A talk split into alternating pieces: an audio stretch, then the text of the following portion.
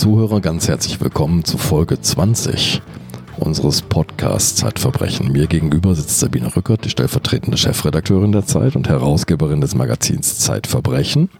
Vor mir liegt ein Buch, Sabine Rückert, Unrecht im Namen des Volkes. Denn Sabine hat, ich glaube, fast in einem Jahr Arbeit einen Justizskandal aufgedeckt und hat dafür gesorgt, dass ein Justizirrtum korrigiert worden ist, Sabine. Ja, genauer gesagt waren es ja zwei. Und das Buch, auf das will ich jetzt auch gar nicht näher eingehen. Es geht vor allem darum, dass das in der Zeit begleitet worden ist, meine Recherchen zu diesem doppelten Justizirrtum und dass am Schluss eben die beiden fälschlich verurteilten und zu Unrecht ins Gefängnis gesteckten wieder herausgekommen sind und wegen erwiesener Unschuld freigesprochen wurden, aufgrund der Zeitrecherchen. Wer jetzt bei Folge 20 zum ersten Mal einsteigt, dem stelle ich mich noch kurz vor. Mein Name ist Andreas Sendker, ich leite das Wissenschaftsressort der Zeit. Und wenn ich als pragmatischer Wissenschaftler auf die Ermittlungen zu diesem Fall schaue, auf die Gutachten, auf die Urteile des Gerichts, dann kann ich nur mit dem Kopf schütteln. Darüber werden wir aber später noch reden. Ja, das werden wir alles aus ganz detailliert auseinandernehmen, denn dieser Fall lebt wirklich vom Wahnsinn des Details. Und dieser Wahnsinn, liebe Zuhörerinnen und Zuhörer, spielt tief im katholischen Emsland in Papenburg und wir begeben uns in eine Familie hinein, die nach außen hin, so wie viele Papenburger Familien zunächst mal ganz unauffällig aussieht. Der Vater ist Kraftfahrer, die Mutter ist zu Hause mit mehreren Kindern, Sabine, und in dieser Familie ereignet sich etwas, das wirklich in der deutschen Justizgeschichte beispiellos ist. Meine allererste Frage ist, wie bist du auf diesen Fall gekommen? Ja, als ich auf den Fall kam, das war im Jahr 2001, das ist also schon eine ganze Weile her und ich war damals noch relativ am Anfang meiner Zeit als Gerichts- und Kriminalreporterin.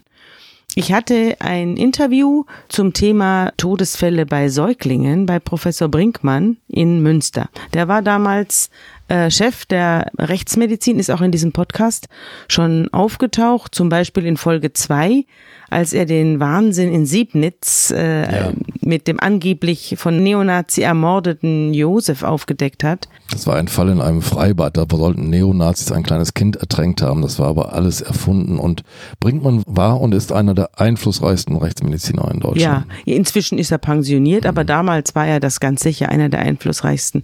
Er war damals auch Chef der Deutschen Gesellschaft für Rechtsmedizin. Also ich habe ihn zu einem ganz anderen Thema interviewt und er sagte zu mir, er sei davon überzeugt, dass in der Justizvollzugsanstalt in Meppen zwei Männer einsitzen, die die Taten definitiv nicht begangen haben, derer sie verdächtigt und dann auch verurteilt worden sind. Und dann habe ich gesagt, ja, äh, was soll ich dazu sagen? Also ich bin ja nur eine Reporterin. Und er hat dann aber gesagt, es sei kein Fall mehr für die Justiz, es sei inzwischen ein Fall für die Presse. Man müsse eigentlich darüber berichten, weil es sei ein unglaublicher Vorgang, von dem er wisse und von dem er auch überzeugt sei. Und er habe die Urteile da und er habe auch ein Gutachten angefertigt äh, für einen der beiden Verurteilten, mit dem dieser ein Wiederaufnahmegesuch versucht habe und das Wiederaufnahmegesuch sei trotz seines Gutachtens abgelehnt worden von der Strafjustiz in Osnabrück. Daraufhin äh, habe er das eingestellt, seine Bemühungen, und weil hier auf dem Justizwege nichts zu machen sei, das sei ein, ein Fall für die Öffentlichkeit und auch ein Fall für die Recherche. Also Brinkmann hatte ein richtiges rechtsmedizinisches Gutachten ja. abgegeben. Ja. Es ähm, gab bereits in einem Fall der beiden Fälle ein Wiederaufnahmegesuch, das gescheitert war. Warum, darüber reden wir später. Aber, Aber wir müssen vielleicht kurz die, den Tatvorwurf beziehungsweise ja. über das Urteil reden. Die beiden Männer sind verurteilt worden wegen mehrfacher Vergewaltigung einer Schülerin. Genau. Dem Vater eines Mädchens wurden zehn Vergewaltigungen seiner Tochter vorgeworfen und dem Onkel dieses Mädchens wurden vier Vergewaltigungen äh, dieses selben Mädchens äh, vorgeworfen. Und das Gutachten äh, des Professors Brinkmann bestand in der Frage, ob es möglich sei, dass man nach 14 Vergewaltigungen, äh, die zum Teil außerordentlich brutal abgelaufen äh, sein sollten und auch ein Kind betroffen haben sollten, jedenfalls am Anfang soll das Mädchen zwölf Jahre alt gewesen sein, und ob ein Abtreibungsversuch mit einem Kleiderbügel bei dem eine Leibesfrucht herausgeholt äh, worden sein soll, ob das alles zu vereinbaren ist mit dem Zustand des Mädchens als Jungfrau. Das Mädchen war eine Jungfrau, auch am Ende dieser ganzen äh, Taten. Und die Frage war eben, ob das rechtsmedizinisch überhaupt möglich ist. Und Herr Brinkmann, Professor Brinkmann sagte damals, das sei absolut definitiv unmöglich. Das ist ein, wäre ein Marienwunder gewesen. Und so katholisch ist nun das Emsland auch wieder nicht, dass man dort Marienwunder erwarten kann. Liebe Zuhörerinnen und Zuhörer, wenn Sie jetzt denken, das ist schon der Gipfel an Absurdität in diesem Fall, nein, der ist noch nicht erreicht. Das ist nur ein Beispiel dafür, wie sehr die Bestandsaufnahme und die Faktenlage und das Urteil des Gerichts hier in diesem Fall auseinanderklaffen. Und wir werden jetzt so nach und nach Sabine versuchen zu rekonstruieren, wie dieser Fall abgelaufen ist, wie das Geschehen in dieser Familie abgelaufen ist und wie es zum Urteil kam. Zunächst mal zum Urteil gegen den Vater. Ich muss vielleicht noch sagen, ich habe das ja zunächst abgelehnt und dann bekam ich eines Tages ein Paket kommentarlos zugeschickt von Professor Brinkmann mit den Unterlagen, über die er verfügte. Der blieb also hartnäckig. Einfach. Ja, er blieb hartnäckig und dann habe ich diese Unterlagen genommen und äh, habe sie erstmals selbst studiert. Diese ganze Rekonstruktion des Falles geschah wie ein Historiker. Also ich bin vorgegangen wie ein Historiker. Ich hatte tausende von Vermerken, Briefen, Aussagen, hunderte von Seiten von polizeilichen Vernehmungen. Und es waren Mitschriften, Zustellungsurkunden, Revisionsbegehren, Rechnungen, Briefe, Beweisanträge, Zettel, Protokolle, Diagnosen, Gutachten und so weiter. Das habe ich alles durchstudiert. Und dann habe ich mir gedacht, ich kann das alleine hier nicht äh, bewältigen und habe verschiedene Sachverständige gebeten, sich das Urteil, das Urteil gegen die beiden Männer durchzulesen und mir zu sagen, ob sie dieses Urteil oder diese beiden Urteile für valide halten. Mhm. Und diese Sachverständigen haben, zwei waren es insgesamt, und ein Rechtsanwalt auch. Das war Johann Schwenn, hier ein sehr angesehener Strafverteidiger in Hamburg. Dem habe ich das auch gegeben. Und ich habe diese drei Personen gefragt, ob ich mich wirklich auf diese Suche begeben soll und ob ich mir jetzt diesen Wahnsinn antun soll, zwei rechtskräftige Urteile nochmal anzugreifen mit Recherchen, ob es sich lohnt, diesen Weg zu gehen. Und die sagten, ja, also diese Urteile sind für uns nicht überzeugend, alle drei. Und sie sagten mir auch verschiedene Gründe, warum es so sei. Die Gründe haben sich dann später alle bewahrheitet. Das werden wir dann im Lauf dieses Podcasts und der nächsten Podcaste sehen. Aber das war der Grund, warum ich dann losgelaufen bin und angefangen habe, mich für diese Familie äh, zu interessieren als du losgelaufen bist, saßen die beiden Männer noch im Gefängnis? Der eine saß noch im Gefängnis, den habe ich besucht. Das war der Vater des Mädchens, Adolf S. Der war zu sieben Jahren verurteilt? Zu sieben Jahren verurteilt. Und der Onkel war bereits wieder entlassen, der war ein Jahr später verurteilt worden. Aber nur zu viereinhalb Jahren. Aber nur viereinhalb Jahre. Und der saß aber in einer betreuten Wohneinheit, weil er eine schwere psychische Störung entwickelt hatte aufgrund dieses Fehlurteils. Man muss jetzt nochmal betonen, beide Männer haben die Haftstrafe, die ihnen auferlegt worden ist, voll verbüßt. Voll verbüßen müssen, weil sie natürlich sich auch keiner Therapie unterziehen konnten, weil die Therapie will ja, dass du dich mit deinen Taten auseinandersetzt und äh, warum du sie begangen hast und äh, wie du sie künftig vermeiden willst und so weiter. Das ist natürlich Unsinn und Wahnsinn für jemanden, der die Tat nicht begangen hat, dass er sich dann in eine Therapiegruppe reinsetzt und dann da anfängt, über die Taten zu resonieren, die er nicht begangen angefangen hat. Das ist natürlich Unfug, aber für die Justizvollzugsanstalt ist es natürlich ein Zeichen, dass hier ein renitenter, uneinsichtiger Täter einsitzt, den man hier nicht vorzeitig entlassen kann. Das ist so ein bisschen wie bei der Inquisition, oder? Wer gesteht, ist schuldig und wer nicht gesteht, ist umso schuldiger, weil umso renitenter sozusagen. Ja, die Justizvollzugsanstalt muss sich natürlich auf die rechtskräftigen Urteile berufen können. Also ja. sie muss davon ausgehen können, dass das, was das Landgericht Osnabrück in diesem Fall festgestellt hat, dass das. Dass, dass das auch zutrifft. Und dementsprechend ja. verhält man sich dann in der Resozialisierungsphase im Gefängnis. Ja. Da muss die Justizvollzugsanstalt sich schon drauf verlassen können. Aber hier ist es natürlich, wenn es dann tatsächlich einen Unschuldigen trifft, und das war hier ja so, ist das natürlich eine groteske Situation. Jetzt verlassen wir die beiden unschuldigen Männer erstmal. Ja.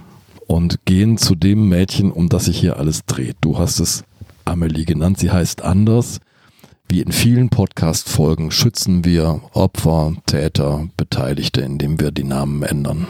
Ja, hier ist ja Täter und Opfer identisch. Ja. Insofern ähm, doppelter Schutz. Ja. Mhm. Amelie hat ein gewaltiges Problem mit ihrem Vater. Ja, und da nehme ich dann schon wieder die Sache mit dem Täter und Opfer ist identisch noch ein bisschen zurück, denn der Vater ist definitiv Teil des Problems. Er hat diese Vergewaltigungen nicht begangen, aber er hat andere Taten begangen, für die er dann zur Rechenschaft gezogen wurde. Also es ist ein bisschen, ich weiß nicht, ob du das Buch äh, Der Richter und sein Henker kennst. Ja. Das ist ein berühmter Roman von Dürrenmatt. Und da geht es um einen Mann, äh, der einen Mord beobachtet und äh, der diesen Mord nicht beweisen kann. Er kann dem Täter den Mord nicht nachweisen, aber er kann ihm einen anderen Mord nachweisen, den er nicht begangen hat. Deswegen auch der Richter und sein Henker. Also er wird der Richter des anderen. Und so ist es bei Amelie auch ein bisschen. Amelie ist ein misshandeltes Kind. Und es hat eine schreckliche Vorgeschichte, deren vielfältige Schrecken ich erst im Laufe der Recherche erfahren habe und auch rausgekriegt habe. Das musste man alles ausgraben, das Zeug. Und sie hat sich dann an ihrem Vater gerecht, aber nicht für die Dinge, die er begangen hat, das konnte sie nicht, sondern für die, die er nicht begangen hat. Also sie hat ihn für etwas hinter Gitter gebracht, was er nicht begangen hat, hat aber unterm Strich den Eindruck gehabt, es habe den richtigen getroffen. Und die anderen in der Familie hatten diesen Eindruck auch. Und dadurch äh, ist die erste Verurteilung erfolgt sozusagen mit Einverständnis der gesamten Nachbarschaft, der Familie. Alle waren der Meinung, hier hat es einen richtigen getroffen. Der Vater musste weg. Und dann riss es einen zweiten mit. Und da geriet dann die Strafjustiz in ihre eigenen Folgeprobleme rein. Sie hatte ja bereits einen verurteilt, jetzt musste sie den zweiten, von dessen Schuld sie nur halb so überzeugt war, auch mit verurteilen. Aber da kommen wir dann drauf. Das ist jedenfalls die Geschichte. Die Geschichte spielt in einer Familie, die relativ groß ist. Also man, es gibt ein Großelternpaar, es gibt mehrere Kinder. Äh, die leben alle zusammen in Papenburg, immer in der Nähe. Es ist immer nur ein paar Minuten zu Fuß. Man läuft drüber und isst beim anderen. Oder man schläft auch mal bei den Großeltern. Und eigentlich ist es ein sehr netter und großer Familienverband. Darin lebt eben die Mutter der Amelie mit ihren Geschwistern und mit ihren Kindern. Sie hat einen Mann geheiratet, der heißt Adolf S. Und mit dem ist sie eher unglücklich als glücklich. Sie geht manchmal reine machen, also es spielt in einem Arbeitermilieu. Das spielt auch eine Rolle. Es sind Leute, die sich keine großen Anwälte leisten können. Es sind Leute, die der Strafjustiz vertrauen, Ja. auch denken, dass wenn Ja. die Polizei kommt, dass dann alles gut Den wird. Institutionen vertrauen. Und so ist es eben nicht. Ne? Also ge- gerade das ist, spielt auch eine Rolle, dass es eine nicht sehr wehrhafte Schicht ist, der äh, die ganzen Beteiligten hier angehören. Und Amelie wächst auf in dieser Familie. Es gibt dann noch einen Onkel, der heißt äh, Bernhard M. Und der ist alleinstehend. Der lebt bei seinen Eltern, ebenso wie seine alleinstehende Schwester. Und ist äh, sehr angesehenes Familienmitglied, auch so ein bisschen das Familienoberhaupt. Äh, ist sehr viel auswärts, weil er auf einer Ölbohrinsel arbeitet Ja, in der der Nordsee. Mhm, der pendelt ja. und äh, verdient auch sehr gutes Geld. Mhm. Äh, Das ist Bernhard M., den es dann hinterher auch mitreißen wird. Das ist die Geschichte und jetzt gehen wir in die Familie der Amelie hinein. Dort äh, herrscht nach außen hin eine relativ intakte Fassade, nach innen hin ist aber eine große Problematik dadurch zu beobachten, dass der Vater ein Herr im Haus-Syndrom hat. Also er ist ein Haustyrann. Ein Tyrann, ein echter ja, Tyrann. Ein echter Haustyrann. Wir haben ja so eine, so eine Figur auch schon mal gehabt in Folge 1, wo eine Frau dann dazu übergegangen ist, einen Killer zu bestellen für ihren Ehemann, der sie tyrannisierte und die Kinder auch. Und ein bisschen ist es hier auch so. Hier wird kein Killer bestellt, sondern hier wird eine Falschbeschuldigung erhoben, die diesen Vater dann aus der Familie entfernt zur Freude aller Beteiligten. Es gibt einen sehr genauen Einblick in das Geschehen in dieser Familie, weil Amelie zum Teil Tagebuch geführt hat. Ja. Und du hast in diesem Tagebuch lesen können. Ja, ich habe das Tagebuch auch hier, das kannst du dir auch angucken. Du siehst ja, wie das aussieht. Es hat hier schwarze Kreuze. Du siehst, das ist ein Mensch, der sehr belastet ist. Dicht beschriebene ja, Seiten. Ja, dicht beschriebene Seiten Ja. und es hat äh, viele Kreuze, es hat Tränen, es hat Tränen, sind an, an den Rand gemalt und auch Tränen, die sprechen und sagen, hilf mir. Also es ist ganz fürchterlich. Mit dem Filzstift fette Kreuze quer durch die Seiten gemalt, Ja. über Zeilen hinweg. Und es Ähm, ist geschrieben worden, hier, schau mal. Ähm, das ist hier Hilfe. Siehst du? Eine, eine hilfeschreiende Träne. Ja. Also es ist ein, ein junges Mädchen, das hier äh, 94, da ist sie 17 oder 18 gewesen, als sie mit diesem Tagebuch angefangen hat. Und sie sch- beschreibt eben, wie der Tag bei ihr zu Hause zuging und auch, welche Erfahrungen sie mit ihrem Vater gemacht hat. Ich greife jetzt ein bisschen vor und lese mal was aus diesem Tagebuch vor. Hallo Tagebuch, endlich habe ich jemanden gefunden, dem ich alles erzählen kann. Ich heiße Amelie. Von Papas Wutanfällen habe ich früher nicht so viel mitbekommen, erst als wir nach G gezogen sind, da war ich vier. Immer kriegt es meine große Schwester drauf. Die Zeit begann, als wir alle tierische Angst vor unserem Vater bekamen. Ich möchte hier ein paar Beispiele aufzählen, wo er ausgeflippt ist. Wir hatten damals einen eigenen Fernseher oben bei uns im Zimmer und saßen alle vier oben auf dem Etagenbeck und schauten fern. Papa und Mama saßen unten im Wohnzimmer. Plötzlich schubste Sophia mich runter. Sie war vertieft beim Fernsehen und dachte wohl, ich wäre ein Kissen. Sophia ist die Schwester von Amelie. Schon wenige Sekunden später standen Mama und Papa in der Zimmertür. Papa frug, was hier für ein Krach wäre und sah, dass ich Schrammen im Gesicht hatte. Sophia erzählte, und Papa prügelte sie anschließend. Sie hat geschrien und geweint und musste in den Heizungskeller, wo es dunkel war. Anschließend sah ich, was Papa ihr angetan hatte. Sie sah schlimmer aus als ich. Ich erinnere mich gerade, wo ich vor Angst in die Hose gemacht habe, besser gesagt in die Schlafanzughose. Es war nachts und ich wachte aus irgendeinem furchtbaren Albtraum wieder auf. Ich musste nötig zur Toilette, doch dann musste ich an der Schlafzimmertür meiner Eltern vorbei. Ich musste aber so nötig, dass ich den Versuch doch wagte. Und mitten auf der Treppe hörte ich meinen Vater husten. Ich dachte, er würde aufstehen und pinkelte in die Hose. Ich weinte, weil ich Angst hatte, dass er mich verprügelt, doch anstelle von ihm kam meine Mutter. Sie frug, was los sei. Ich sagte ihr, dass ich einen Albtraum hatte und nötig aufs Klo müsse. Sie sagte, dass ich leise hingehen sollte, doch ich sagte, dass ich mir in die Hose gemacht hätte. Also ging sie wieder die Treppe mit mir hoch und gab mir einen neuen Schlafanzug. Damit war die Sache gegessen. Ich hörte später noch, dass mein Vater am Rumtoben war, aber wenig später schlief ich ein. Oder ein anderes Beispiel, wie mein Vater wieder einmal meine Schwester Sophia verprügelt hat. Ich hatte davon sogar schon einen Albtraum. Alles fing morgens an. Meine kleine Schwester Jasmin und Sophia wollten ein bisschen mit dem Fahrrad durch den Ort fahren. Als sie gerade losfahren wollten, kam Papa aus dem Bad und rannte zu ihnen hin. Er schmiss Sophias Fahrrad ein paar Mal auf den Boden und zerrte sie dann ins Haus. Im Haus verprügelte er sie weiter, nahm schließlich ein Handtuch, raffte es zusammen, zerrte sie in den Flur und hängte sie daran auf. Bestimmt wohl zehn Sekunden. Da ging Mama dazwischen. Sophia hatte voll Striemen am Hals und war ziemlich down. Später kam mein Onkel Bernhard und wir freuten uns alle riesig. Papas schlechte Laune verschwand wie vom Erdboden verschluckt. Eine andere schreckliche Sache war das Reparieren von Autos. Sophia musste meinem Vater immer die Werkzeuge geben, die er brauchte. Das ging da andauernd nur 17er Schlüssel, Kombizange, Kreuzschraubenzieher, Tingelhammer und so weiter. Meine Schwester fand nicht immer gleich alles und schon flippte er aus. Es war wirklich nicht zum Aushalten. Ich durfte ihr nicht helfen. Er lag entweder unterm Auto oder überm Motor.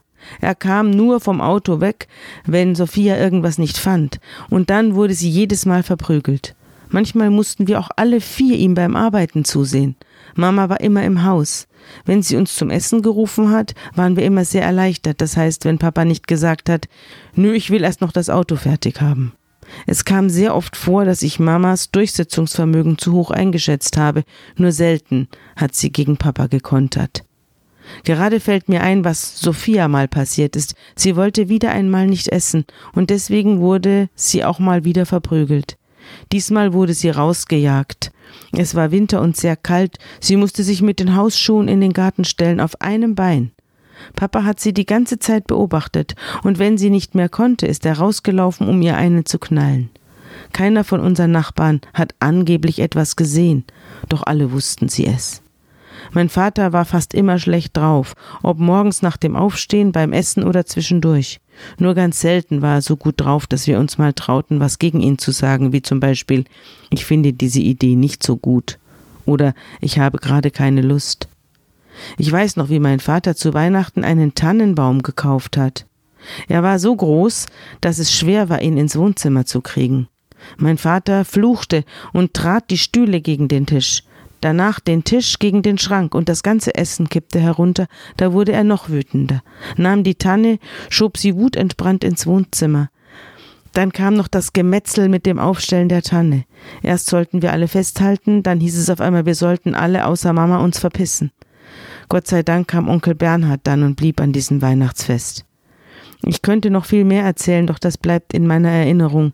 Wir dachten, dass sich alles ändert, wenn wir nach Papenburg umziehen, in die Nähe von Oma und Opa, von Tante Margarete und sehr netten Nachbarn.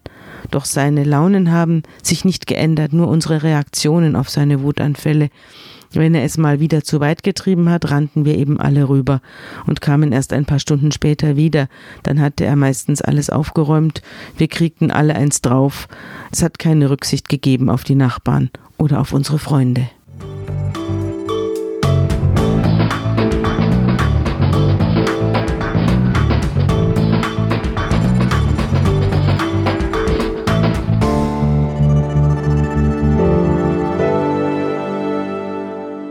Also hier kannst du sehen, wie es in diesem in dieser Familie zugegangen ist. Ich habe diese Aussagen hier gegengecheckt. Ich habe die Familie natürlich besucht und habe mir. Du hast auch die große Schwester Sophia besucht. Ich habe die Sophia besucht ja.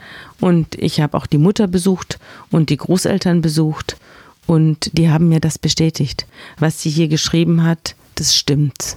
Und auch die Sache mit dem mit dem Erbrechen und dem Nichtessen. Also die Sophia ist damals wegen Anorexie, also wegen Hungersucht, zeitweise in der Kinderpsychiatrie gewesen, weil sie ähm, nichts mehr gegessen hat. Und was sie gegessen hat, hat sie sofort wieder erbrochen.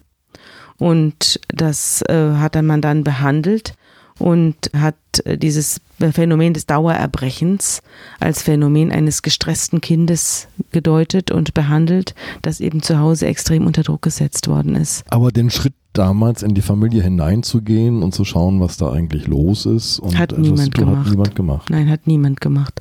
Das war bekannt. Das war bekannt. Das war auch bei den Sozialdiensten bekannt, wie diese Familie behandelt wird.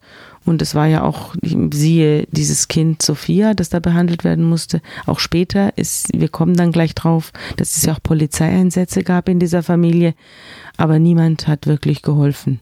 Die Kinder haben natürlich auch nichts gesagt, weil sie Angst hatten. Ja. Aber, Aber äh, da, niemand. steht, da steht, diese Sophia steht im Winter in Hausschuhen auf einem Bein im Schnee und die Ja. Nachbarn kümmern sich Nö, nicht. keiner ruft die Polizei. Hm. Keiner ruft die Polizei. Eines wird noch bemerkenswert werden, darauf weise ich einfach unsere Zuhörerinnen und Zuhörer nochmal hin. Mehrfach in diesem Tagebucheintrag kommt der Onkel zum Vorschein und zwar als das befriedende Element, der Gute, der die Situation beruhigt, auflöst. Diese Rolle hatte Hilft. er auch. Er war der Einzige, vor dem Adolf S. einigermaßen Respekt hatte. Und wenn er kam, er, man, dieser Onkel war riesig. Also das war ein Zwei-Meter-Mann, der über 100 Kilo wog, also 110 oder 115 Kilo. Also war ein Riese. Und äh, der, dieses, diese, äh, der war deutlich größer als Adolf Ein S. gutmütiger Der, Riese. ein gutmütiger Riese. Ja. Und wenn der den Raum betrat und die riesige Pranke auf den Adolf seine Schulter legte, da hörte der dann auf. Das war der Grund, warum auch die Familie es halbwegs ausgehalten hat, weil dieser Onkel immer wieder eingegriffen hat. Und aus den Zeilen, die Amelie hier schreibt in ihr Tagebuch, kommt quasi sowas wie ein liebevolles Verhältnis zu ihrem Onkel Ja, sehr. zum Vorschein. Sehr, sehr. Sie, also sie mochte ihn sehr gerne. Ja. Dass diese Verwandlung später, die tritt dann aus anderen Gründen ein, da kommen wir dann noch drauf. Aber es war ein sehr gutes Verhältnis mit dem Onkel. Der Onkel hatte zu allen ein gutes Verhältnis und er war eben derjenige, der den Vater in Schach hielt. Der Vater selber war eben, man Ich habe ihn ja auch kennengelernt. Er saß da im Gefängnis, als ich ihn aufsuchte. War ein sehr harter Mann, der auch aus einer, er hieß Adolf, 1949 geboren und hieß Adolf. Da kann man sich vorstellen, aus welcher Art Familie er stammte, wenn man seinen Sohn 1949 noch Adolf nannte. Das ist ein, so ein Familienfluch, die Gewalt, die sich da von Generation zu Generation fortgesetzt hat. Und äh, dieser Mann war ein sehr harter Mann, aber auch ziemlich intelligent. Ich habe dann lange mit ihm gesprochen und er hat auch viele Briefe geschrieben über seine Situation. Der hat die ganze Situation total durchschaut, ja. von Anfang an. Er hat auch aus der aus dem Gefängnis, ich glaube über 1000 oder über 2000 zweieinhalbtausend Briefe, Briefe hat er dann geschrieben, Briefe geschrieben. Ja. Zweieinhalbtausend Briefe. Und man merkt auch an dem Stil, mit dem Amelie schreibt. Ich habe, es ist ein ziemlich guter Stil. Ja. Also das ist handelt sich hier um die Aufzeichnungen einer 17 oder 18-Jährigen, die keinerlei journalistische oder literarische Ausbildung hat. Die schreibt das. Die schreibt sehr präzise, toll runter. Beobachtet sehr präzise. Ja, und sie ist eine sehr intelligente junge Frau zu diesem Zeitpunkt. Ja. Also sie ist nicht dumm. Wir haben jetzt schon über die Esbrechstörungen der ja, Schwester geredet. Der Schwester. Aber auch Amelie wird krank. Sie beginnt, sich selbst zu verletzen. Ja. Amelie war bei der ersten Selbstverletzung 15 Jahre alt. Sie beschreibt das auch, wie sie sich in den Finger sticht und wie sie dabei Genuss empfindet. Dass es schön ist. Das Blut fließt und sie findet es gut. Und diese erstmalige Verletzung hat sie auch in ihrem Tagebuch festgehalten. Sie wird sich lange, lange Jahre weiter verletzen, das können wir jetzt schon sagen. Und das, was Amelie erleidet, wird bei ihr zu einer Erkrankung führen, für die die Psychologie einen Begriff hat. Das ist das Borderline-Syndrom. Ja. Das wird noch eine große Rolle spielen. Ja. Wann das diagnostiziert wird, wer darüber spricht. Aber für unsere Zuhörerinnen und Zuhörer ist, glaube ich, ganz wichtig, wir begleiten ein Mädchen, ein junges Mädchen, das psychisch schwer krank ist, das, das hast du auch recherchiert, schwer drogenabhängig ist, ja. ähm, Alkohol trinkt im großen Maße. Ja. Das heißt, wir begleiten einen kranken Menschen. Jetzt. Ja, wir begleiten einen schwerkranken Menschen. Amelie ist äh, zwar sehr intelligent, aber sie leidet eben an diesen krankheitsbedingten Realitätsverzerrungen, die enorm sind bei einem Borderline-Syndrom und ihre Intelligenz nützt sie dann aus, um diese Realitätsverzerrungen in Beschuldigungen umzuwandeln. Sie weiß natürlich, dass sie lügt. Mhm. Sie weiß, also sie ist, sie ist jetzt niemand, der Wahnvorstellungen hat oder so, sondern sie weiß, dass sie lügt. Sie reagiert ja auch immer darauf, wenn sie erwischt wird. Sie wird ja ein paar Mal erwischt beim Lügen und baut dann neue. Darauf kommen wir noch, ja. Und baut dann neue Fallvarianten auf und erfindet Gründe, warum sie die alte Fallvariante jetzt nicht mehr hält. Also sie war hochgradig damit beschäftigt, ihr Lügengebäude Gebäude aufrechtzuerhalten. Aber es handelt sich bei ihr um einen schwerkranken Menschen, der die ganze Zeit über vom Gericht, von der Familie und von allen Ermittlungsbehörden unbemerkt, pausenlos alle möglichen äh, schwersten Medikamente missbraucht, alkoholabhängig ist und in einer Art und Weise, dass es eigentlich niemandem hätte entgehen dürfen und können. Mhm. Ich verstehe gar nicht, wie das möglich war. Mhm. Es war aber möglich. Mhm. Und niemand erwähnt auch nur das kleinste bisschen von Medikamentenmissbrauch oder Alkohol. Während der gesamten Ermittlung kommt wird das kein Thema. Sie wird auch nicht psychiatrisch untersucht. Das kommt noch dazu. Aber da kommen wir auch noch gleich drauf. Lass uns an diesem Punkt, du hast das Stichwort genannt, noch einmal kurz einen Exkurs über das Stichwort Lüge ja. machen. Du hast ganz am Anfang unserer Folge schon den Fall Sebnitz erwähnt. Ja, das war die Folge 2. Warum lügen Sie? Genau. Und da hat eine Mutter, die ihr Kind verloren hat, im Freibad, das Kind ist schlicht und einfach ertrunken, diese Situation nicht ertragen können und hat eine Geschichte konstruiert. Ja. Bei Amelie ist es so, dass sie nicht irgendeine Realität verwechselt mit einem falschen Gedächtnis oder dass sich das zusammenbastelt, sondern auch das kann man ihren Tagebucheintragungen und anderen Daten und Akten entnehmen. Sie konstruiert tatsächlich eine Geschichte. Sie konstruiert eine Geschichte, ja. Sie konstruiert sogar mehrere Geschichten und sie ist auch in der Lage, diese Geschichten über einen langen Zeitraum, nämlich über die Verurteilung zweier Männer, es hat ja fast zwei Jahre gedauert, diese ganze Phase durchzuhalten.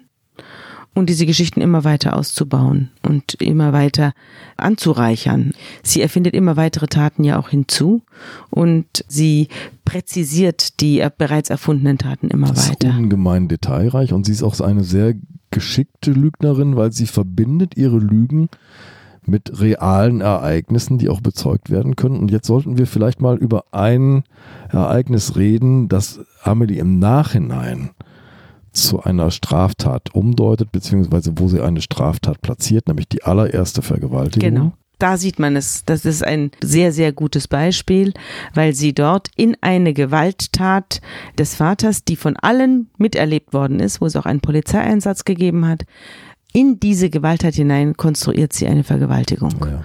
Und das ist auch der Grund, weshalb man ihr sofort geglaubt hat. Mhm weil man es ihm zugetraut hat und weil es ja auch alles andere, auch alle anderen Details gegeben hat.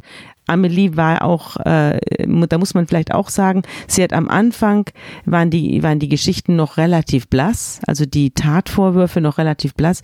Die wurden dann im Laufe der Zeit immer bunter, farbiger und äh, am Schluss eben regelrecht romanhaft detailliert. Ich habe im Emsland Verwandte und habe tatsächlich schon zwei, drei Hochzeiten im Emsland mitgemacht. Du schilderst einen Brauch, der mir aber da noch nicht begegnet ist. Das ist sozusagen der Anlass oder der Ursprung dieser Gewalttaten, nämlich ein sogenanntes Hahnenschlachten. Ein sogenanntes Hahnenschlachten. Ich kannte das auch nicht. Und ich habe das mir erklären lassen von der Familie. Hahnenschlachten ist der Brauch im Emsland, dass man einen Hahn mit Alkohol abfüllt. Also der Hahn bekommt Alkohol zu trinken, wird aber dann nicht geschlachtet, sondern wird einem Brautpaar geschenkt. Ja. Das war der Brauch. Und wahrscheinlich trinken die Umstehenden viel mehr als der Hahn tatsächlich. Ja, wahrscheinlich ich weiß auch gar nicht, wie gut der Hahn das verträgt und ob er nicht dann am Schluss doch irgendwann geschlachtet wird und dann aufgegessen wird. Aber davon jetzt abgesehen, äh, fand an einem Oktobertag ist ein Vormittag gewesen und da ging man allgemein zum Hahnenschlachten zu irgendeiner Hochzeit. Und der Vater Adolf S. kommt mit seiner Familie nach Hause und Adolf hat ordentlich Schnaps getrunken. Genau. Er trinkt ja sonst nicht. Er ist ein Kraftfahrer und ist deswegen auch dem Alkohol eigentlich abhold. Aber zu bestimmten Gelegenheiten trinkt er dann furchtbar viel und wird dann völlig unkontrolliert. Und das ist hier auch so. Er kam dann so am Nachmittag mit seiner Familie vom Hahnenschlachten zurück, war total betrunken, legte sich ins Bett und schlief und wachte abends gegen Abend wieder auf und hatte Hunger. Und äh, die Familie hatte sich vor dem Fernseher gesetzt, zu ich weiß nicht wie viele Leuten, nicht sechs oder was, und äh, sah dort äh, einen Film an. Und dann kam Adolf runter und sagte, er wolle was zu essen. Und seine Frau sagte, ja, sie habe schon für morgen einen Braten aufgesetzt, aber der sei nicht fertig und sie könne ihm jetzt Brote schmieren. Und das wollte er nicht, sondern er wollte jetzt was Vernünftiges haben. Was Warmes. Ja, was Warmes. Und dann schickte man die Schwester, Sophia mit irgendjemandem, ich weiß nicht mehr, wer da sich ins Auto setzte und losfuhr, schickte man zu irgendeinem Imbiss und sie holte einen Schnitzel und Kartoffelsalat. Ja. Aber die Tatsache, dass jetzt nicht sofort alle aufsprangen und ihm ein Abendessen zubereiteten und die Tatsache, dass der Braten auf dem Herd nicht fertig war, hat ihn so erbost, dass er anfing herumzuschreien. Und als er dann wieder Worte bekam von seiner Frau, die dann sagte, äh, es ist doch schon alles okay, die Sophia ist ja schon losgefahren, da wurde er dann so sauer, dass er anfing, die Stühle zu zerschlagen. Er riss den Topf vom Herd und kippte den brodelnden Bratensaft mit dem Braten auf den Boden und nahm dann noch Spülmittel und kippte das auch noch mit rein, Milch, rührte das alles auf dem Boden zusammen und schrie, man solle hier aufräumen. Und dann kam eben Amelie angerannt, damals zwölf Jahre alt, und sagte, ja, ich räume ja schon auf, ich räume ja schon auf und holte einen Eimer und holte einen Schrubber und äh, während sie äh, da schrubbte, rutschte der Vater in dem von ihm selbst angerührten Schmiere aus und fiel stark zu Boden und verletzte sich tat sich weh und dadurch ist er dann endgültig ausgerastet und nahm dann einen Schürhaken und warf ihn nach der Mutter, traf aber nicht die Mutter, sondern die Scheibe. Die Scheibe ging zu Bruch, die Mutter nahm die kleinen Kinder und rannte davon. Sophia war ja nicht da, die holte ja das Schnitzel und die kleinen beiden kleinen Kinder rannten mit der Mutter zu den Großeltern. Die Mutter hat Amelie nicht mitgenommen. Ja. Amelie blieb zurück mit dem tobenden Vater, der sie äh, schrecklich geschlagen hat mit dem langen Stiel des Schrubbers. Diese Geschichte hat es gegeben und später kam die Polizei und hat das schwer misshandelte Kind fotografiert, in Augenschein genommen und festgestellt, dass dieses Kind nichts sagt. Hm. Jetzt, Sabine, müssen wir einen Zeitsprung machen, denn Jahre später wird Amelie vor der Polizei in der Polizeiwache erscheinen und wird Anzeige erstatten. Genau. Und jetzt plötzlich konstruiert sie in diesen Tag etwas hinein, was sich für jeden Außenstehenden fast logisch anschließen könnte. Ja, genau. Jetzt ist sie 18, jetzt sechs Jahre später sagt sie, sie wäre damals mit dem Vater allein zurückgeblieben, die Mutter wäre mit den Geschwistern geflüchtet und sie habe äh, dann, äh, der Vater sei auf sie losgegangen, habe das Handtuch zusammengedreht und es ihr um den Hals gelegt. Die Situation kennen wir, weil er so mit der Schwester umgegangen ja. ist, habe ich ja, ja vorhin vorgelesen. Und das wiederholt sie und er dreht ihr das Handtuch um den Hals. Und als sie sich dann wehrt, äh, merkt sie, dass er erregt ist und dann zieht er ihr die Hose runter und vergewaltigt sie. Und es sei wie Messerstiche gewesen. Und dann hätte es aber auch schon geklingelt und die große Schwester äh, Sophia sei mit dem, mit dem Schnitzel da gewesen. Dann habe sie sich die Hose hochgezogen und habe aufgemacht. Das ist die Geschichte, die erste Vergewaltigung, die sie sozusagen in diesen Gewaltausbruch des Vaters Jahre später hineinsetzt. Ja? Das ist die Anzeige bei der Polizei, die stellt sie am 8. November 1994, sechs genau. Jahre nach der äh, vorgeblichen Tat. Ja. Von der zweiten Tat sagt sie, die habe ein Jahr später stattgefunden. Wieder gab es Streit im Haus. Es soll der September 89 gewesen sein. Die Eltern hätten Streit gehabt. Die Mutter habe wieder mit den Geschwistern das Haus verlassen. Der Vater sei in ihr Zimmer gekommen und habe sie dort gepackt. Die dritte Tat soll sich im Juni 1990 zugetragen haben. Da habe er sie in sein Büro geschickt. Sie soll die Kombizange suchen und sie habe die Zange nicht finden können und da sei er ihr ins Büro gefolgt und habe gefragt, wo sie so lange geblieben sei. Und als sie dann gesagt habe, sie hat die Kombizange nicht finden können, habe er auf seine Hose gezeigt und gesagt, such doch mal da drin und habe sie dort vergewaltigt.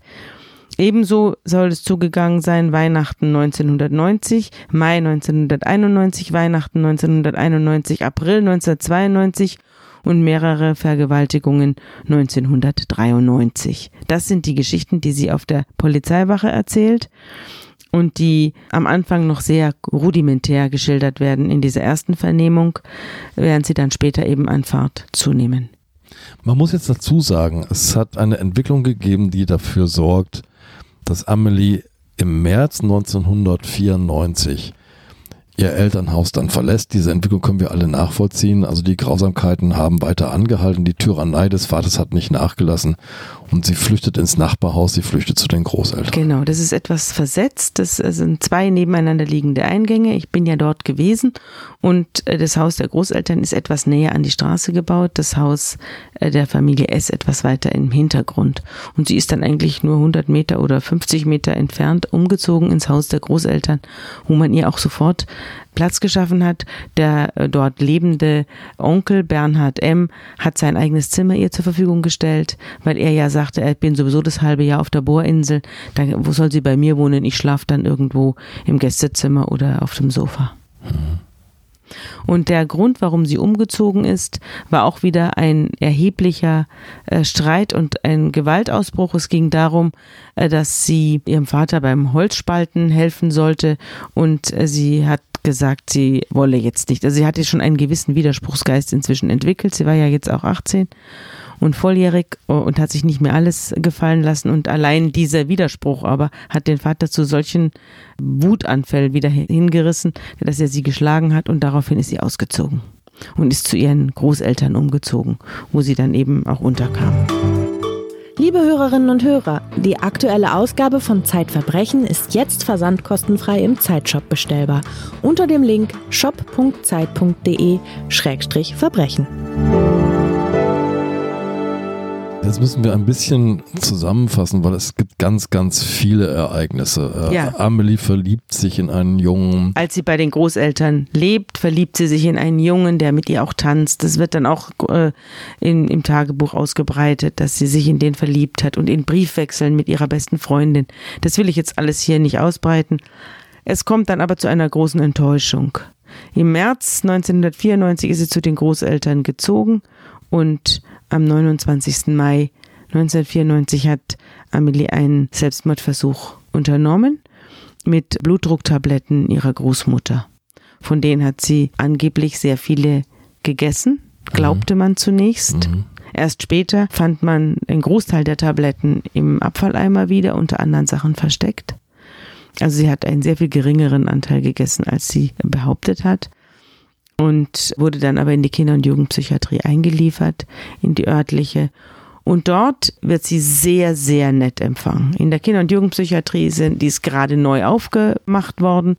Es gibt einen sehr jungen Chefarzt, der, ich weiß noch, ob er überhaupt schon 40 war zu dem Zeitpunkt, aber so um den Dreh, also Ende 30, Anfang 40 und sehr, sehr viele junge Psychologinnen und Krankenschwestern, die aber alle in den Zwanzigern sind. Ja, also die sind. Die sind nicht viel älter. Nein, die sind äh, nicht viel älter und haben überhaupt keine Berufserfahrung. Ja. Und da findet Amelie dann ein neues Zuhause und kriegt ein Zimmer und wird dort ja, also die, ich möchte mal sagen, die Paradepatientin, weil sie natürlich aufgrund ihrer Störung alle in Atem hält. Also sie ist extrem anstrengend und extrem liebesbedürftig, extrem liebesbedürftig und macht einen unglaublichen Wirbel verursacht sie. Also sie trinkt Duschgel und sie verschwindet und dann taucht sie wieder auf. Dann schreibt sie Zettel, auf denen Kreuze sind und ich will sterben und alle suchen sie dramatisch und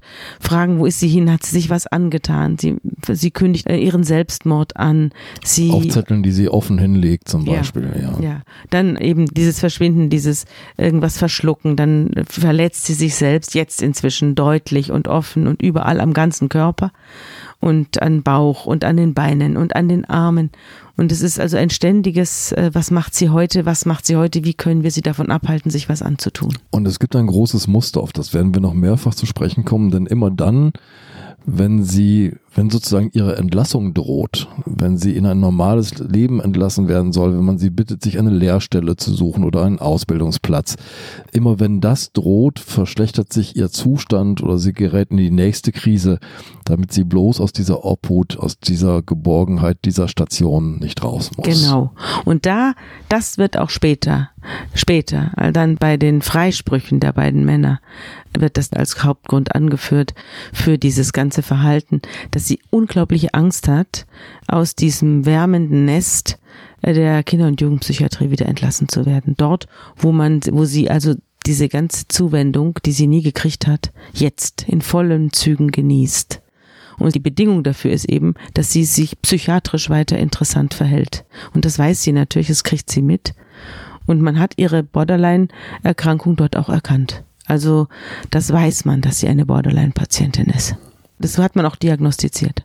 Wir werden noch auf etwas im Laufe der Erzählung dieses Falles mehrfach zu sprechen kommen müssen, denn wir bewegen uns jetzt im Jahr 1994 und zu dieser Zeit, in dieser Phase, gibt es in Deutschland, quasi in ganz Deutschland, eine Entwicklung, die ganz viele Männer unter Verdacht stellt plötzlich, denn das große Thema Missbrauch von Kindern wird entdeckt.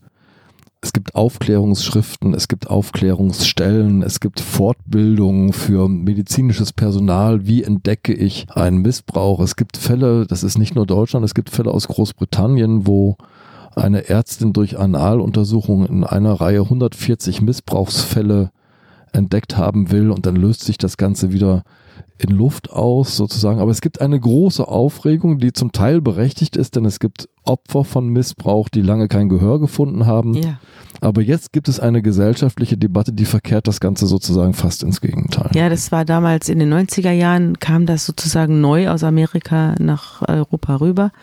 Und da gab es eben eine, eine völlige Ratlosigkeit, wie man mit diesen Fällen umgehen soll. Und man hat dann in großen Prozessen riesige Familien verhaftet und äh, musste dann am Schluss alle freisprechen. Und also es war also, also ich will jetzt da nicht ins Detail gehen, denn es waren richtig riesige, große Prozesse mit bis zu 20 Angeklagten und so weiter, die da also, sich an ihren Kindern vergriffen haben sollten und am Schluss löste sich alles in nichts auf. Das äh, kann man auch aus in jedem Archiv nachgucken. Aber das war die Lage. Und die Lage war eben auch, dass man nicht genau wusste, wie man mit solchen Patienten umgehen soll, wie Amelie es eine war. Dass sie so krank war, wusste man. Aber man dachte, dass sie so krank ist, weil sie missbraucht worden ist und weil sie ja. vergewaltigt worden ist. Ja. Das hielt man für, den, für die Ursache. Ja. Aber es war eben nicht die Ursache, sondern es war die Wirkung. Also man hat Ursache und Wirkung äh, verwechselt. Auf die Ursache kommen wir später. Auf, auf die, die, Ursache kommen wir später. später ist, ja, ja. Also lass uns mal, lass uns mal genau da bleiben, nämlich in dieser äh, Kinder- und Jugendpsychiatrie, in die Amelie jetzt eingeliefert worden ist nach ihrem Selbstmordversuch. Und jetzt beginnt sie so ein bisschen zu raunen. Sie äh, sagt, sie hat da ein Geheimnis, über das möchte sie nicht sprechen. Genau. Am Anfang sagt sie das ja nicht. Sie kommt in die Kinder- und Jugendpsychiatrie und wird gefragt, warum sie sich vergiften wollte und was, was ihr auf dem Herzen liegt. Und dann sagt sie, äh, ich hatte Liebeskummer. Ein junger Mann mochte mich nicht. Und dann später erst fängt sie an, Geschichten anzudeuten, aber nur über ihren Vater. Also von dem Onkel sagt sie da gar nichts, sondern im Gegenteil, den befreut sich immer sehr, wenn er sie besucht. Sie hat natürlich auch Therapie, wird in diesen in therapeutischen Stunden explizit danach gefragt, ja. ob sie missbraucht wird zu Hause, ob sie vergewaltigt wird zu Hause das weiß ich nicht von ihr, das hat sie äh, selbst nicht geschrieben oder irgendwie dokumentiert. Aber ich habe eine Zimmerpatientin von Amelie aufgetrieben, die übrigens das Gericht. Die war mit ihr auf dem, einem Zimmer in die dieser Station. Die mit ihr über Wochen mhm. auf einer Station und in einem selben Zimmer war. Die haben sich das Zimmer geteilt und die, das war eine Ausreißerin, die genauso alt war wie sie und die nicht mehr nach Hause wollte. Und die hat bei derselben Psychologin Therapie gehabt wie Amelie. Und dieses Mädchen, Luise hieß die, die hat mir erzählt, wie diese therapeutischen Stunden mit dieser sehr, sehr jungen Psychologin, die offenbar gerade bei irgendwelchen Aufdeckerinnen war und dort Unterricht hatte, vorgegangen ist, dass sie nämlich bohrend nach Missbrauch durch Vater und Onkel gefragt, explizit nach Vater und Onkel gefragt worden sei. Und dass die Psychologin immer sehr unzufrieden gewesen sei mit ihr, wenn sie gesagt habe, nein, ich bin zu Hause nicht missbraucht worden. Ich bin weggelaufen, weil meine Mutter einen anderen Mann hat und ich diesen Mann hasse. Ich springe jetzt mal nach vorne. Ja. Denn du wirst im Laufe deiner Recherchen zu diesem Fall auf Akten stoßen. Es gibt auch Aufzeichnungen aus dieser Klinik. Und ein Zitat heißt, Vateranzeige Doppelpunkt nicht mehr weit entfernt. Zwischen 0 und 100 Ziel gleich Anzeige ist sie zurzeit bei 60. Mhm.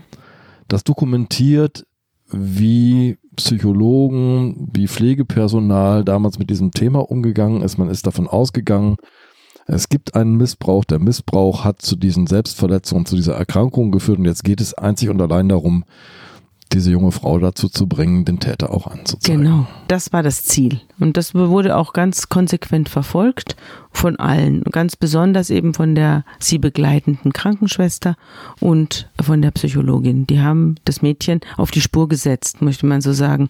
Und immer wenn sie eine neue Tat des Vaters dann, ich möchte sagen, ausgespuckt hat, durfte sie wieder bleiben. Mhm. Das war eben, das war eben das Fatale. Sie hatte selbst ein Interesse, auf dieser Station zu bleiben, aber dann musste sie sich eben auch erwartungskonform verhalten. Ja. Und das war das Furchtbare. Und so kam es dann eben dazu, dass sie den Vater angezeigt hat. Aber der Auslöser für die Anzeige des Vaters, und jetzt sind wir beim nächsten Schritt, war die Tatsache, dass der Vater bei der Polizei angerufen hat. Der Vater hat inzwischen durch die Besuche, die in der Kinder- und Jugendpsychiatrie stattgefunden haben, hat der Vater erfahren, was Amelie behauptet über ihn. Ja. Und die Familie erzählte das natürlich rum und die Nachbarschaft erzählte es auch rum. Und irgendwann wusste jeder, dieser Mann ist schuld an der psychiatrischen Erkrankung seiner Tochter, denn der hat die vergewaltigt. Die erzählt das in der Psychiatrie. Und der Vater versucht verzweifelt, verzweifelt, mit Drohungen und halt allem Instrumentarium, das ihm zur Verfügung steht, mit Schmeicheln und Drohungen und fürchterlichen Sachen versucht er eben an dieses Mädchen ranzukommen und es zu stellen. Er will es stellen und will ja. sagen, wie kommst du dazu? Und natürlich auch bedrohen. Aber sie lässt ihn nicht vor. Nein, nein, sie lässt ihn nicht vor. Er kommt in diese Klinik nicht rein. Er wird da gar nicht reingelassen. Und da bleibt ihm nichts anderes übrig, als ihr Briefe zu schreiben und sie antwortet ihn. Sie schreibt ihm aber niemals, du hast mich vergewaltigt. Niemals. Sie schreibt alles andere. Sie schreibt von den Misshandlungen und von den Gemeinheiten. Sie schreibt ihm niemals, dass er sie vergewaltigt hat. Und dann wendet er sich an die Polizei und sagt, wie kann ich mich wehren? Also er nimmt sich keinen Anwalt zum Beispiel. Ist auch, ein, also er geht zur Polizei und fragt die Polizistin, wie soll ich mich wehren? Ja. Und die sagt dann, na zeigen Sie sich doch selber an. Und dann will er das in Erwägung ziehen, aber die Polizistin ruft dann sofort in der Kinder- und Jugendpsychiatrie an und sagt, dass der Vater Amelie wegen Falschaussage anzeigen will. Also das ist ein ganz kleiner Betrieb, da sind alle mit allen in Verbindung und die Polizei bleibt nicht bei ihren Leisten, sondern mischt sich sofort ein und ruft sofort auf der Station der Kinder- und Jugendpsychiatrie an. Und man wird auch später in der Pflegeakte der Amelie die schriftlichen Aussagen äh, von ihr finden bei der Polizei. Also man findet polizeiliche Aussagen in der Pflegeakte und umgekehrt, man findet in der Polizeiakte Zeichnungen aus der Therapie. Also es ist ein Hin ein und Her. ein illegales Geflecht. eigentlich. Natürlich ist das Ja. illegal, natürlich. Wie will man denn ermitteln, wenn man mit den Pflegern und den parteilichen Therapeuten hier gemeinsame Sache macht? Da kommt man doch der, der Wahrheit nicht auf die Spur. Ich habe hier einen Brief von äh, Amelies Vater an Amelie vor mir. Ich Lies vor. mache ich. Wir müssen noch mal einmal zurück. Du hast vorhin gesagt, es ging um eine Auseinandersetzung, die dazu geführt hat, dass Amelie ausgezogen ist zu ihren Großeltern. Es ging um Holz reinholen. Amelie, sie hat sich geweigert und der Vater nimmt jetzt diese Situation auf. Hallo Amelie. An jenem Nachmittag hatte ich dich gebeten, Holz vom Boden zu holen. Die Antwort darauf war, dass du deine guten Sachen anhattest. Als ich dich fragte, ob du dich nicht umziehen möchtest, bist du durchgedreht zu meinen Schwiegereltern gelaufen und hast gleich mit der Lüge angefangen, ich hätte dich geschlagen. Du weißt, dass es nicht so ist. Dass ich ein paar Mal das Wort W-Straße, wir nennen die Straße jetzt nicht, aber dort liegt der Friedhof der Stadt. Ja, also es ist natürlich eine Todesbedrohung, Ja. nicht? Und du bist für mich gestorben in den Mund genommen habe, tut mir leid, entschuldige. Ich akzeptiere deinen Entschluss. Du möchtest ein neues Leben beginnen, aber willst du gleich wieder mit einer Lüge anfangen und mein Leben und das unserer Familie zerstören? Ich kann mir nicht vorstellen, dass dein Hass so groß ist, mir vorzuwerfen, ich hätte dich angefasst. Du bist mein Kind. Und du weißt, dass es nicht so ist. Ich bin doch kein schlechter Mensch, wenn ich euch gegenüber auch meine Gefühle nicht so zeigen kann. Dass ich euch niemals in den Arm nehmen konnte, vielleicht hat euch das gefehlt, ich weiß es nicht. Ich bin eben durch die viele Arbeit im Stress und vergesse um mich herum sogar meine Familie. Aber das verspreche ich dir, es wird weniger und dann habe ich mehr Zeit für euch. Mama sagt, Amelie hat Angst vor dir. Warum? Bleibe in Zukunft immer bei der Wahrheit, dann brauchst du keine Angst vor mir zu haben. Ich bitte dich nochmals, mich zu rehabilitieren. Ich möchte dir bei einem neuen Anfang helfen und dich unterstützen. Es liegt bei dir. Komm uns doch besuchen, es würde mich freuen. Vielleicht können wir auch ein Gespräch führen mit Dr. C. Wie wäre das? Ich bin dazu bereit. Ich kann dir mit gutem Gewissen in die Augen sehen. Du auch? Also mach bitte Schluss mit den Lügen. Geh zur Wahrheit über und wir kommen wieder zusammen. Du tust dir und uns allen einen Gefallen damit. Aber wenn man lügt, rutscht man zuletzt immer tiefer. Und eines Tages kommt die Wahrheit raus. Wie stehst du dann da? Hoffentlich bald kommt eine Antwort von dir. Bis dann, mach's gut. Papa. Vier Ausrufungszeichen. Auf diesen Brief hin antwortet Amelie aus der Psychiatrie, aus dem Schutze der Klinikmauern sozusagen, ihrem Vater. Sie spricht kein Wort, sie schreibt kein Wort von einer Vergewaltigung, äh, sondern schreibt folgendes. Hallo. Ich schreibe dir, um einiges klarzustellen. Wir waren doch immer heilfroh, wenn du weggefahren bist. Und das wurde immer schlimmer bis zu dem Tag, wo ich abgehauen, besser gesagt, vor dir geflohen bin. Ich habe mich an jenem Tag extra nicht umgezogen, weil ich es nicht eingesehen habe, bei strömendem Regen Holz zu sägen. Du hattest Zoff mit uns allen, auch mit Mama, und wir haben uns krampfhaft überlegt, ob wir nicht abhauen sollen. Doch Mama wollte nicht. Du hast mich damals auch nicht gefragt, ob ich mich umziehen will. Du hast gesagt, los, olle Klamotten an, jetzt wird mal Lucht. Und da habe ich auf stur gestellt.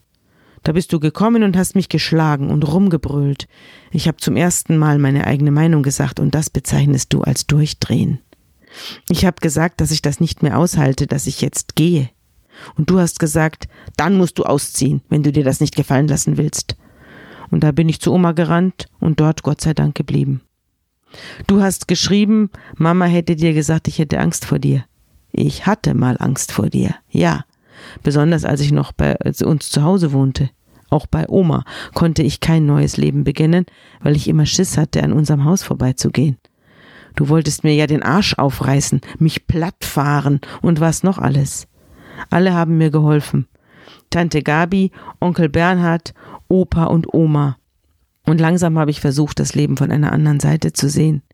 Dir wäre es doch egal, wenn du dein Kind verloren hättest. Ich glaube, du weißt manchmal gar nicht, was du tust. Ich zweifle an deinem Verstand. Ich habe mich geändert.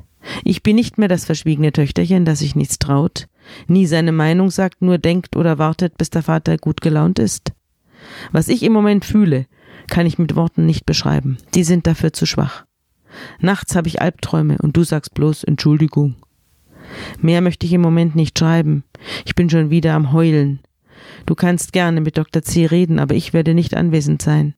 Der Gedanke allein reicht mir schon, wenn ich dich da sitzen sehe, wie du wieder alles beschönigst.